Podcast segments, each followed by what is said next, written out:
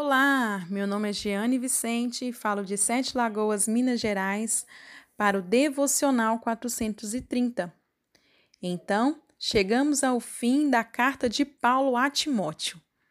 Aprendemos nessas duas cartas a permanecer firme na fé, confiar na palavra e falar do amor de Jesus para outras pessoas, a sermos instrumentos usados por Deus.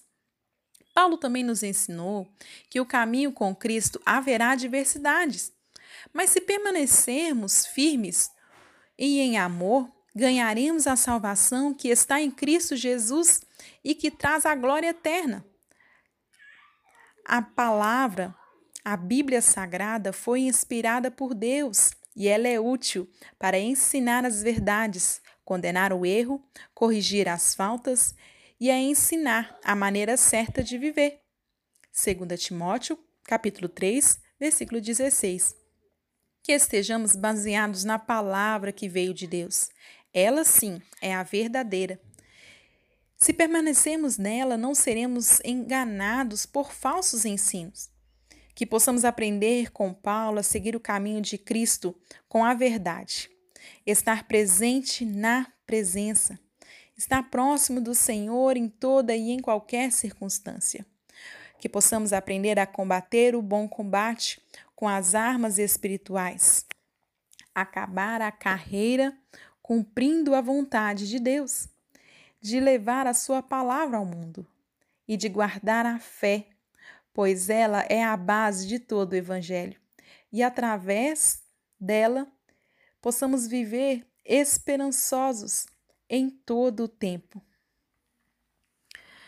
Em 2 Timóteo 4, no versículo 8, diz assim: E agora está me esperando o prêmio da vitória, que é dado para quem vive uma vida correta, o prêmio que o Senhor, o justo juiz, me dará naquele dia.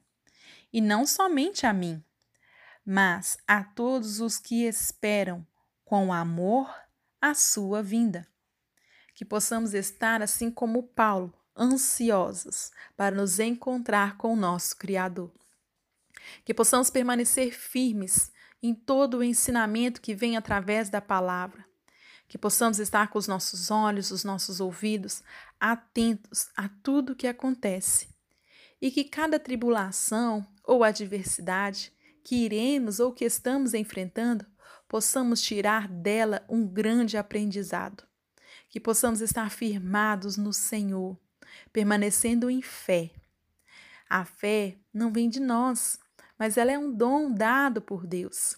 Que você receba esse dom da fé para poder seguir o caminho com felicidade, com esperança e em amor. Que você possa se sentir amado em toda e em qualquer circunstância. Que você, assim como Paulo estava na prisão, mas mesmo assim ele não deixou de anunciar a palavra do Senhor. Ele estava ali. Ele poderia muito bem ter cruzado os braços e falando: Eu não vou falar mais. Mas ele entendeu o seu chamado.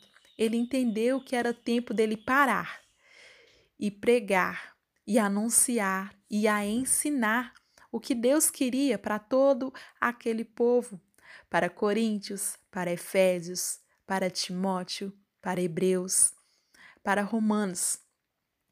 Paulo então entendeu qual era o motivo real dele estar onde ele estava.